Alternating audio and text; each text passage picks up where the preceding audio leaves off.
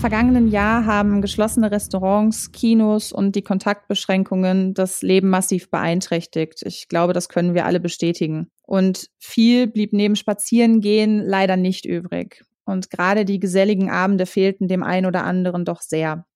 Und ich zum Beispiel habe im ersten Lockdown das Puzzeln für mich wiederentdeckt, halt auch um eine Alternative zum Stream zu haben zum Beispiel. Und mittlerweile bin ich für meinen Teil auf virtuelle Spieleabende umgestiegen, da man wenigstens da so ein bisschen das Flair eines klassischen Spieleabends hat.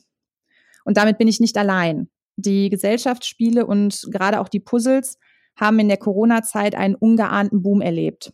Und damit begrüße ich euch heute ganz herzlich zu einer neuen Ausgabe des Anleger-Podcasts des Effektenspiegel-Magazins. Viele, auch gerade börsennotierte Unternehmen, verzeichneten in der Pandemie ein zweistelliges Umsatzplus. Und über die Entwicklung in der Pandemie freue ich mich heute mit Katrin Seemann zu sprechen. Sie ist PR-Managerin bei Ravensburger. Hallo, Frau Seemann. Ja, hallo.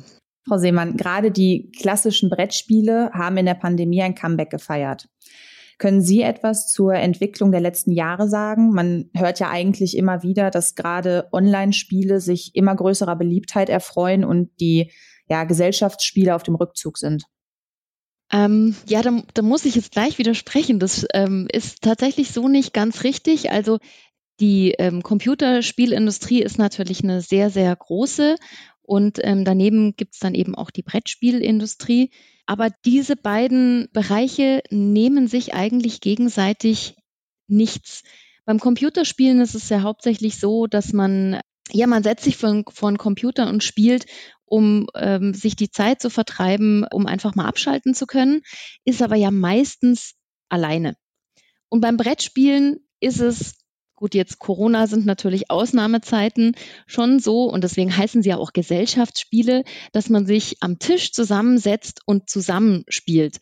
Und das macht beim Brettspielen eben diesen Reiz aus, dass man gerade die Emotionen, also wenn man jemanden anderen ärgert oder wenn man besondere Punkte gesammelt hat oder wenn man natürlich gewonnen hat oder wenn einer verloren hat, dass man diese Emotionen ja direkt am Spieltisch erleben kann. Und das kann man halt ähm, beim Computerspielen nicht.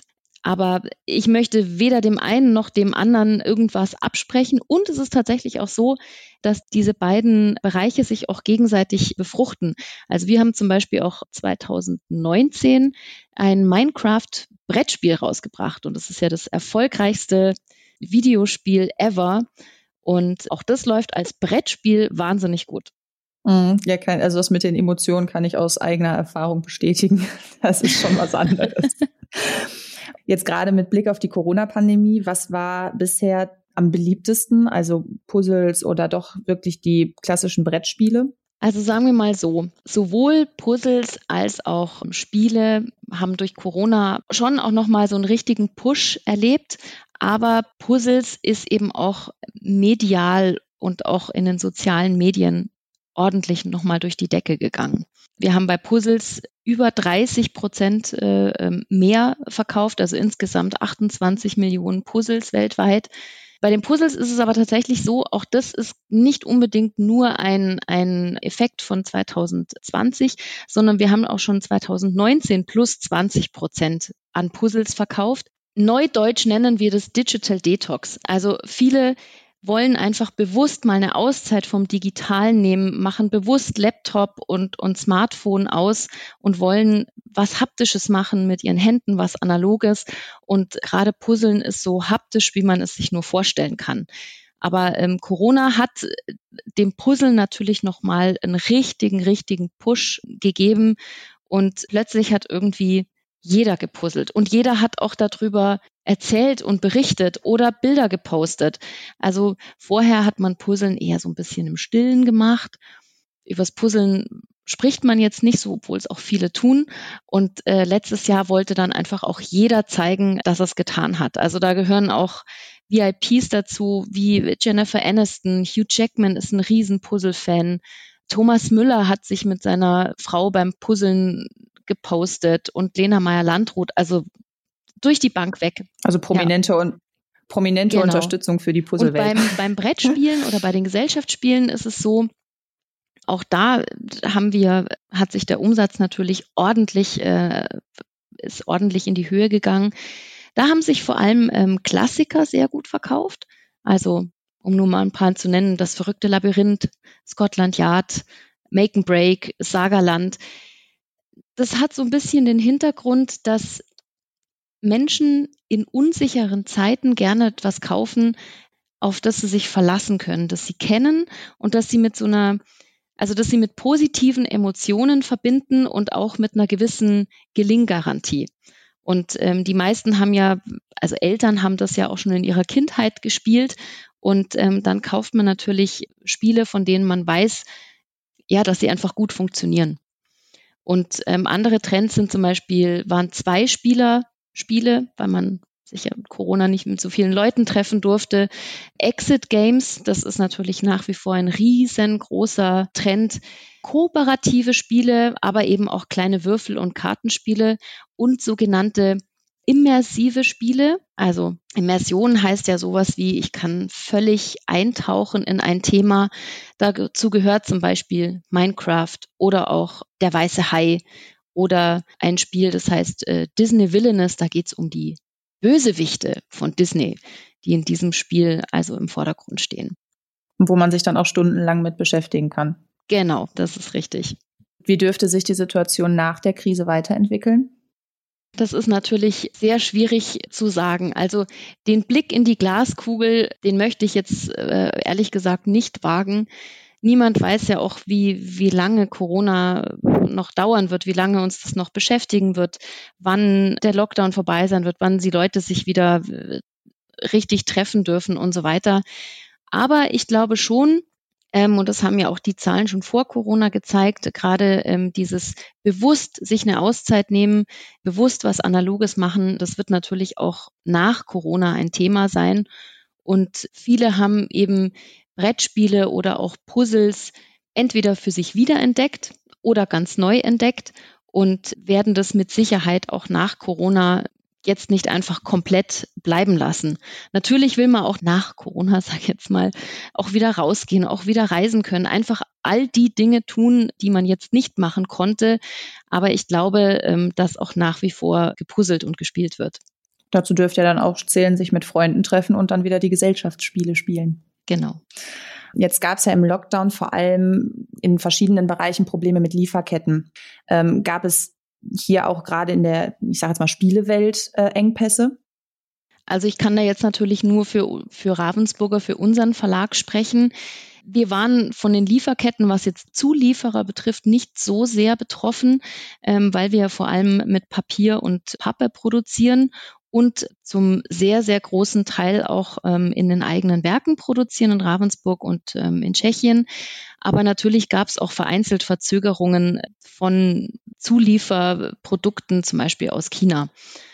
Lieferengpässe gab es natürlich äh, zum Beispiel beim Thema Puzzle, was Bestellungen vom Endverbraucher anbetrifft. Gerade letztes Jahr im Frühjahr, also im ersten Lockdown, war es eben so, dass äh, Puzzles auf der Hitlist der meistgesuchten und meistgekauften Produkte gleich nach Toilettenpapier und Desinfektionsmittel auf Platz drei ähm, rangierten. Und ja, auch die, die Läden oder die, die Regale waren einfach zum Teil, zum großen Teil leergefegt. Also es hatten ja nicht alle Geschäfte äh, zu, wo es Puzzles gab. Und auch bei uns zum Beispiel im Online-Shop haben wir natürlich eine enorm viel, viel höhere Nachfrage erzielt. Und das ist auch nach wie vor so. Also wir produzieren unter ja, unter Dauerhochlast, ähm, um die hohe Nachfrage natürlich auch befriedigen zu können. Aber äh, das ist nicht so einfach. Und jetzt haben ja gerade im Lockdown viele auch, kann auch aus eigener Erfahrung sprechen, die virtuellen Gesellschaftsspiele für sich entdeckt, also dass man da so ein bisschen Kontakt drüber hält. Mhm. Ähm, wie sieht das da aus? Wird da in Zukunft vermehrt der Fokus gelegt oder wird es sowas wie ein duales System geben? Ja, also ich glaube, dass tatsächlich viele äh, die Möglichkeit, ähm, Gesellschaftsspiele auch digital spielen zu können, für sich entdeckt haben. Also da gibt es zum Beispiel die Brettspielwelt oder Tabletopia oder natürlich auch die Möglichkeit, ähm, via Teams oder Zoom oder eben mit anderen äh, digitalen Meeting-Möglichkeiten was zu spielen. Das ist natürlich eine sehr, sehr gute Möglichkeit. Das haben auch äh, unsere Spieleredaktionen zum Beispiel genutzt. Äh, die mussten ja auch testen. Also bevor ein Spiel eine Marktreife hat und produziert wird und auf den Markt kommt, muss so ein Spiel natürlich sehr, sehr viele Testrunden auch durchlaufen. Und natürlich hatten wir auch die Restriktionen im eigenen Verlag, dass wir uns nicht treffen durften oder nur sehr eingeschränkt. Und auch dadurch haben wir eben auch diese Möglichkeiten genutzt. Und ein großes Beispiel auch äh, letztes Jahr die Spielemesse in Essen. Also die weltgrößte Spielemesse hat ja eben auch nicht stattgefunden, beziehungsweise dann eben als digitale Ausgabe. Und äh, da war natürlich auch diese digitale Möglichkeit, Spiele zu spielen, ja, vorrangig vertreten.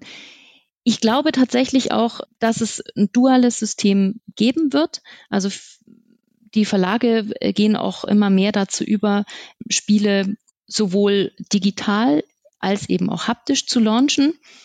Und dennoch glaube ich aber, und äh, da kommen wir jetzt wieder zum Anfang der Sendung, dass eben ein Gesellschaftsspiel eben genau diesen Reiz hat, dass man äh, Emotionen äh, und dieses gemeinsam am Spieltisch spielen nur dann erlebt, wenn man eben wirklich auch gemeinsam am Spieltisch sitzt. Deswegen glaube ich, kann digitales Spielen, das haptische Spielen nie ganz ersetzen. Und jetzt haben Sie ja gerade schon die ähm, Spielemesse angesprochen. Die hat ja jetzt virtuell stattgefunden, wie Sie schon sagten. Wie war da so die Resonanz im Vergleich jetzt zu einer Präsenzveranstaltung?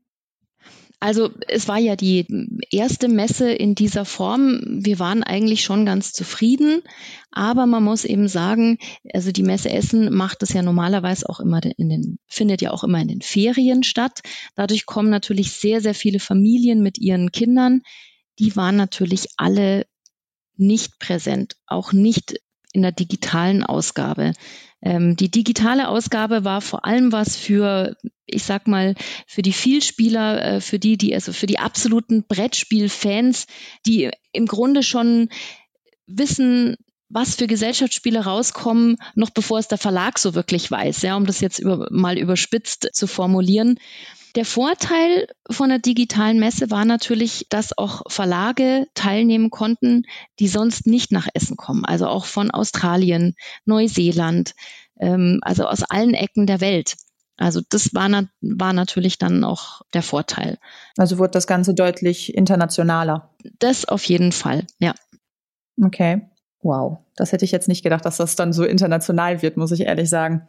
Also wird es da vielleicht dann auch, oder wäre vielleicht auch eine Idee, das auch so ein bisschen dual zu das nächste Mal zu organisieren? Also jetzt sagen wir mal 2021 könnten wieder Präsenzveranstaltungen stattfinden. Wäre da denn auch so ein duales System vielleicht eine Lösung, dass das halt auch weiterhin dann so international sein kann, wenn da die Nachfrage von den Verlagen ja scheinbar da ist? Ja, ähm, das könnte man natürlich machen. Ich meine, das müsste man im Grunde natürlich auch die Veranstalter der Messe äh, fragen. Ähm, also die haben natürlich auch schon 2019 mehr digital gemacht. Die haben live gestreamt, die haben über Twitch äh, was gemacht. Also da tut sich natürlich ganz viel. Also ich sage jetzt mal, ohne digitale Medien kommt man natürlich sowieso nicht mehr aus. Aber ja, Gesellschaftsspielen hat natürlich schon auch was sehr viel damit zu tun, dass man sich einfach wirklich vor Ort trifft und zusammenspielt.